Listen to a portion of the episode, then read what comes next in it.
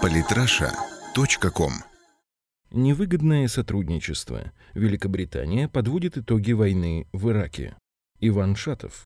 Соединенные Штаты несут прямую ответственность за смерти более полумиллиона иракцев, 4491 американских и 179 британских военных, а также последующее разорение арабского мира, во время которого как минимум 2 миллиона человек погибло и еще 2 миллиона отправились искать убежище в Европе. Кроме того, в докладе власти Великобритании напрямую подвергаются критике за мягкий союз США, когда Лондон практически беспрекословно соглашался с Вашингтоном. Результаты расследования оказались хуже, чем ожидали сторонников вторжения в Ирак, которые без того выражали вполне обоснованный страх, ведь бывший премьер Великобритании Тони Блэр согласился на ввод британских войск в Ирак еще до того, как мирные способы решения конфликта были исчерпаны. Именно так можно вкратце подытожить опубликованные на прошлой неделе результаты расследования парламентской комиссии Великобритании под руководством бывшего дипломата Чилкота. Комиссия, составленная из шести специалистов во главе с лордом Джоном Чилкотом, была создана в 2009 году тогдашним премьером Гордоном Брауном. В течение семи лет она изучала механизм принятия решения о начале кампании в Ираке и пришла к однозначному выводу. Саддам Хусейн был всего лишь локальным тираном и не располагал оружием массового уничтожения, а значит, не представлял для мировой безопасности серьезной угрозы.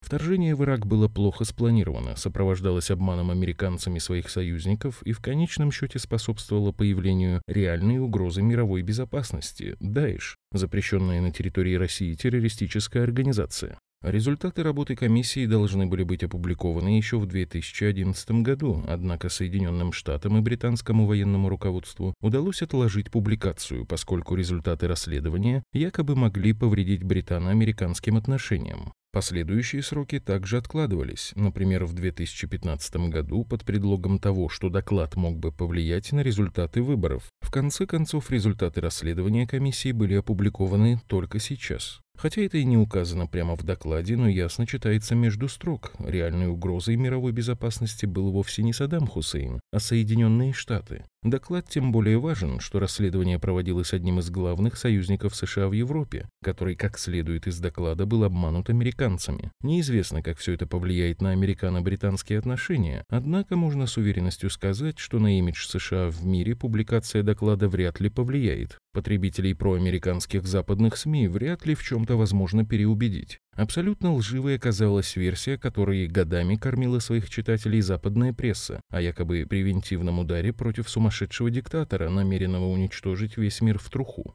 Поэтому западные СМИ пишут о результатах расследования крайне неохотно и очень скупо, что, впрочем, неудивительно, зная кем и как они контролируются. По данным комиссии, накануне вторжения в Ирак американские СМИ развернули в Великобритании дезинформационную кампанию. Медиа не освещали ситуацию в Ираке, а занимались лишь поиском мотивов для обоснования военной операции и заботились созданием нужного настроения в обществе. Так, доклад британской разведки о наличии у иракского лидера Саддама Хусейна химического оружия был инспирирован фильмом «Скала» с Николасом Кейджем в главной роли. Ссылка на триллер о сумасшедшем террористе и ракетах, направленных на Сан-Франциско, выглядит смешно лишь на первый взгляд. В реальности это типичный инструмент американской информационной войны, где пропаганда через кино – это основа манипуляции общественным мнением. Внимание заслуживает и выбранный момент для публикации результатов расследования канун саммита НАТО в Варшаве, главной темой обсуждения которого стала угроза мировой безопасности со стороны России. По итогам саммита участники пообещали сплотиться вокруг США, подтвердили единство и решительность в защите мира и демократии от России и Даиш. Иными словами, сценарий повторяется. Военные элиты стран НАТО не сделали вывода из британского расследования, хотя, возможно, просто прошло слишком мало времени для ознакомления с ним и понимания его сути. Самые интересные статьи о политике и не только. Читайте и слушайте каждый день на сайте polytrasha.com.